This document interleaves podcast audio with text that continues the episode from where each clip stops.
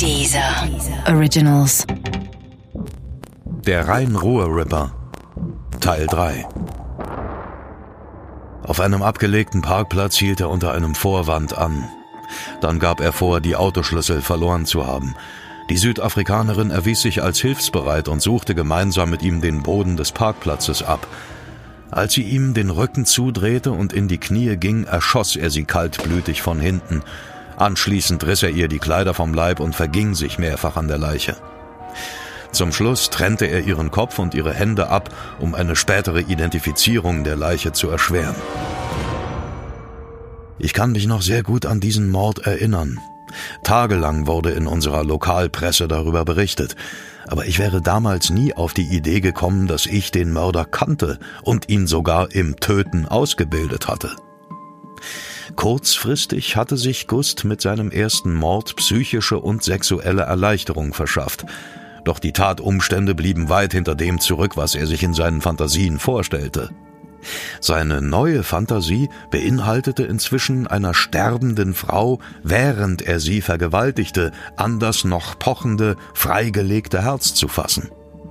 Dieser Fantasie war er bei seinem ersten Mord weit entfernt geblieben. In der Folgezeit trieb er sich in den Nächten wieder auf Pferdekoppeln herum und er verliebte sich. Ein sadistisch veranlagter Killer tritt seinen Opfern zumeist empathielos gegenüber, dennoch kann er gleichzeitig auch ein liebender Mensch sein. Ich konnte es nicht glauben, doch Frau Klages hat es mir bestätigt. Frank Gust wird wie leider, muss ich sagen, auch vielen anderen Serienmördern oder Intensivtätern, wollen wir es mal so formulieren, unterstellt, dass äh, sie absolut keine Empathie für irgendwelche Lebewesen empfinden. Was aufgrund der Taten natürlich erstmal schlüssig scheint, aber völlig abwegig ist da wir durch diese Mutmaßung den Menschen, äh, den Serientäter, auf die Taten reduzieren und nicht sehen, dass er nach wie vor ein menschliches Wesen wie wir selbst ist. Das heißt, auch Frank Gust und viele andere Intensivtäter verfügen über Empathie. Sicherlich in einem wirklich anderen Ausmaß als der, sagen wir mal, Normalmensch, aber eben auch über sehr viel Empathie, über die Fähigkeit zu lieben. Ja, jeder. Jeder Mensch verfügt darüber in einem geringeren oder in einem größeren Ausmaß. In einem Fotoladen lernte er gut ein Jahr nach dem Mord an Catherine T. seine spätere Frau kennen. Er hielt sich nicht lange mit vorformulierten Anmachsprüchen auf, sondern kam bei der ersten Begegnung gleich aufs Wesentliche. Ich will dich kennenlernen, sagte er ohne Umschweife. Seine gewaltfixierten Fantasien waren in diesem Augenblick weit entfernt. Vielleicht hoffte er, dass diese Frau, in die er sich verliebt hatte, seine schlimmen Gedanken und Vorstellungen einfach wegzaubern könnte. Eine Zeit lang schien das auch zu funktionieren. Ich glaube, ich bin selber einmal in diesem Fotoladen gewesen, aber ich kann mich an die Verkäuferin, die später Gusts Ehefrau wurde, nicht erinnern. Bereits kurz nach der Hochzeit wurde Frank Gust Vater einer Tochter. Er war glücklich, umsorgte das Baby und wechselte die Windeln. Ein scheinbar ganz normaler Familienvater, der tagsüber als Dachdecker arbeitete und nachts das Bett mit seiner Ehefrau teilte. Doch seine Fantasien ließen ein Familienglück auf lange Sicht nicht zu.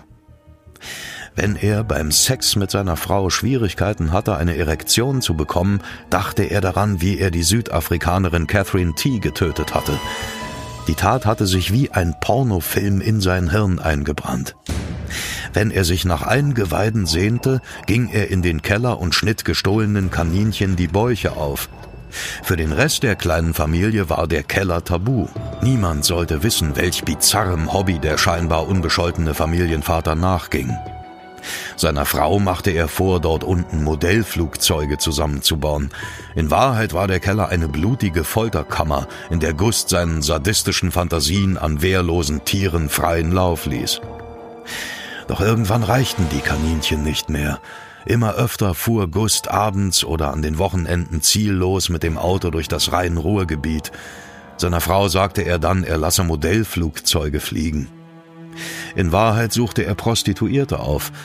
Prostituierte sind besonders gefährdet, Opfer von Serienkillern zu werden. Mark Benecke konnte mir erklären, warum.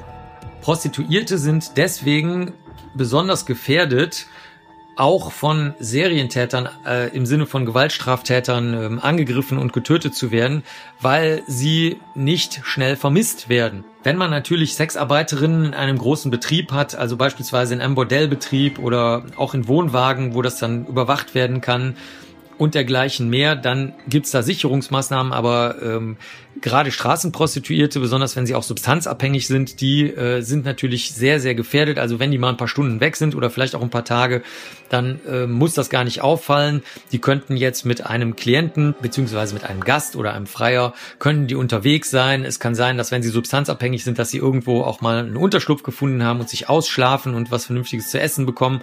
Es kann sein, dass sie den Standort, also auch die Stadt gewechselt haben, besonders wenn sie vielleicht jetzt auch keinen äh, Zuhälter haben. Insofern wissen wir, dass äh, viele von den Serientätern einfach, weil sie vorsichtig sein wollen, Sexarbeiterinnen ansprechen, ins Auto bitten, ähm, zu sich nach Hause nehmen, unter einem Vorwand weglocken. Ungefähr ein Jahr nach der Hochzeit lernte Gust auf dem Essener Straßenstrich die Prostituierte Svenja D. kennen.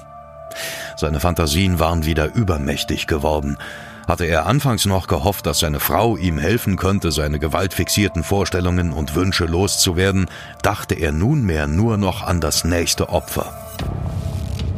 Während er mit Svenja D. schlief, schoss er ihr von hinten in den Kopf. Dieses Mal wollte er es besser machen als beim Mord an Catherine. Er wollte seine übermächtigen Gewaltfantasien möglichst genau in die Realität umsetzen. Mit einem Messer öffnete er die Bauchhöhle seines Opfers und weidete die Prostituierte fast vollständig aus. Die Erregung, die er dabei spürte, bezeichnete er später als beinahe maximal.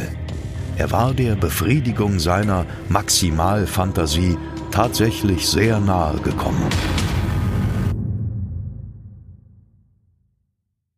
Musik, Hörbücher, Hörspiele und Podcasts findest du kostenlos auf www.dieser.com.